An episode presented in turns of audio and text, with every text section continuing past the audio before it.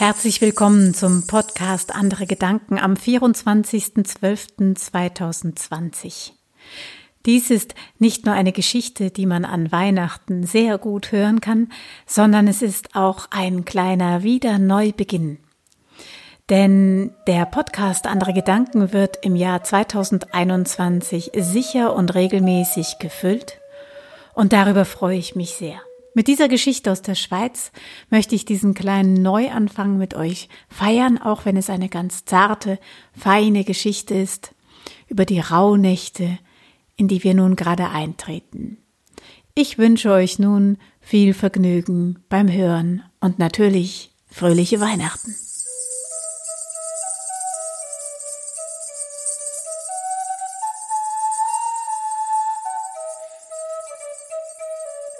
Die drei Söhne des Kaufmanns hießen Peter, Paul und Johannes. Tja, Peter und Paul, die waren kräftig und schlau. Ja, eine wahre Pracht, sie anzuschauen. Und der Johannes, na, der wurde immer der kleine Hannes genannt. Der war ein bisschen langsam. Man meinte, er wäre ein bisschen schwer vom Begriff. Und er wurde nicht so recht ernst genommen.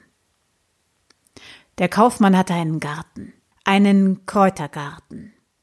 Die Kräuter dieses Gartens pflegte er, Jahr ein, Jahr aus. Und er sammelte sie und er erntete sie, so wie es sich für jedes einzelne Kraut gehörte. Er trocknete sie zu Hause und dann, in den Rauhnächten, da wusste er, an welchem Tag welches Kraut als Tee zubereitet oder als Duftmischung ins Haus getragen werden sollte. Er wusste, welche Kräuter schützend wirkten und welche man da haben sollte für die Krankheiten, die einem im Winter überkommen können. Deswegen liebte er diesen Kräutergarten. Doch in einem Sommer, es muss zur Sommersonnenwend gewesen sein. Ja, da, da kam nachts irgendein Tier in den Kräutergarten, denn an jedem Morgen war ein wenig mehr von den Kräutern weggefressen. Der Kaufmann schickte also seine Söhne. Sie sollten des Nachts wachen. Und zuerst, äh, da ging der Peter, der hat sich ein kräftiges Seil mitgenommen und ein paar Schwerter, und dann setzte er sich in den Kräutergarten und wartete.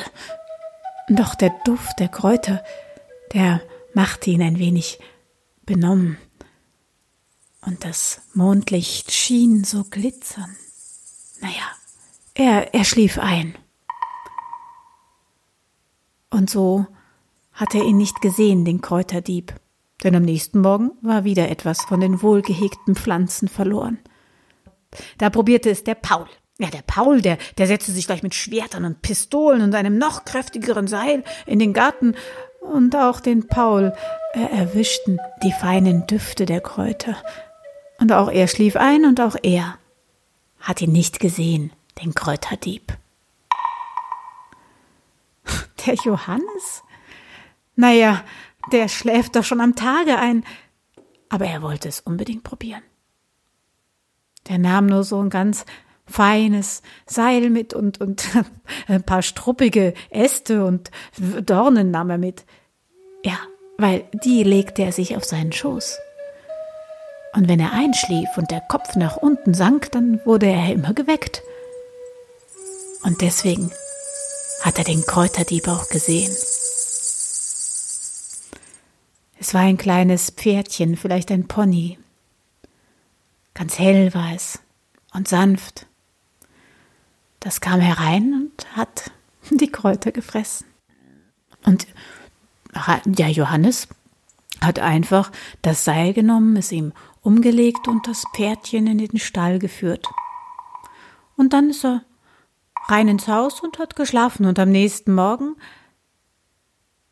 da haben sie schon gelacht. Na, bist wohl eingeschlafen auch. Nein, ich habe den Kräuterdieb gefunden. Und so sah der Kaufmann das kleine Pferdchen im Stall. Der sagte, gut, dann soll das Pferdchen dir gehören. Und so wurde der Johannes und das Pferdchen gute Freunde. Es kam der Herbst, es kam der Winter. Und dann kamen jene Rauhnächte, wofür der Kaufmann all jene Kräuter im Garten hatte. Und da hieß es, dass eine Prinzessin oben auf dem Glasberg, dass sie erlöst werden solle. Von einem Ritter, von einem Mann muss sie erlöst werden. Er soll mit seinem Pferd hinaufreiten, dreimal um die Spitze herum, und dann würde ihre Tür aufgehen, und sie würde ihn zum Manne nehmen. Aber es gelang keinem. Schon die Jahre davor hatten es Ritter und Adlige und die mutigsten Männer des Landes probiert, aber keiner hat es jemals geschafft. Dieses Jahr wollten es auch Peter und Paul probieren. Und sie sattelten ihre prächtigen Pferde, und sie nahmen ihre Schwerter und Pistolen mit. Und der Johannes? Der setzte sich auf seinen Kräuterdieb, auf sein kleines Pony und wollte es auch probieren. Tja, der Peter probierte es als erster. Und er ritt hinauf und war stark und prächtig und gut. Aber er rutschte schon herunter, als er erst die Hälfte des Berges erklimmt hatte und fiel vom Pferd. Da probierte es der Paul, ja, der hatte noch mehr Schwerter und Pistolen und, und, und alles Mögliche dabei, ne? Aber der, der schaffte es zwar weiter nach oben und hat schon versucht, einmal um die Spitze rum, aber dann rutschte er ab und fiel vom Pferd. Dann ritt der Johannes los. Mit seinem Pferdchen. Ganz besonnen ritt er den Glasberg hinauf. Und klipp, klapp, Klipp, klapp, klipp, klapp, eine Runde. Klipp, klapp, klipp, klapp, klipp, klapp, zwei Runden. Klipp, klapp, klipp, klapp, klipp, klapp, drei Runden um die Spitze des Glasberges. Und dann kam er hinauf zu dem Schloss der Prinzessin. Die Tür ging auf und sie sahen sich. Dann schaute die Prinzessin den Kräuterdieb an und sagt, da bist du ja mein Zauberpferd. Denn es war ihr Pferd.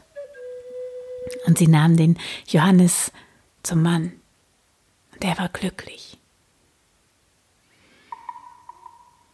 Tja, früher ist die Prinzessin vielleicht alleine mit dem Kräuterdieb zu den Rauhnächten unterwegs gewesen. Nun reiten sie zu zweit. Und in diesen Tagen könnt ihr sie vielleicht sehen.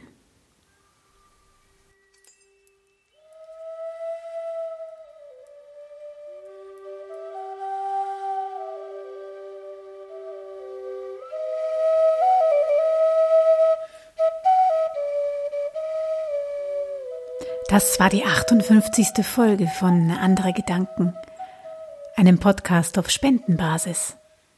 Gerade zu dieser Zeit freut sich der Podcast umso mehr, wenn der ein oder die andere von euch die Spendenbox dazu findet. Bis zum nächsten Mal, eure Momo.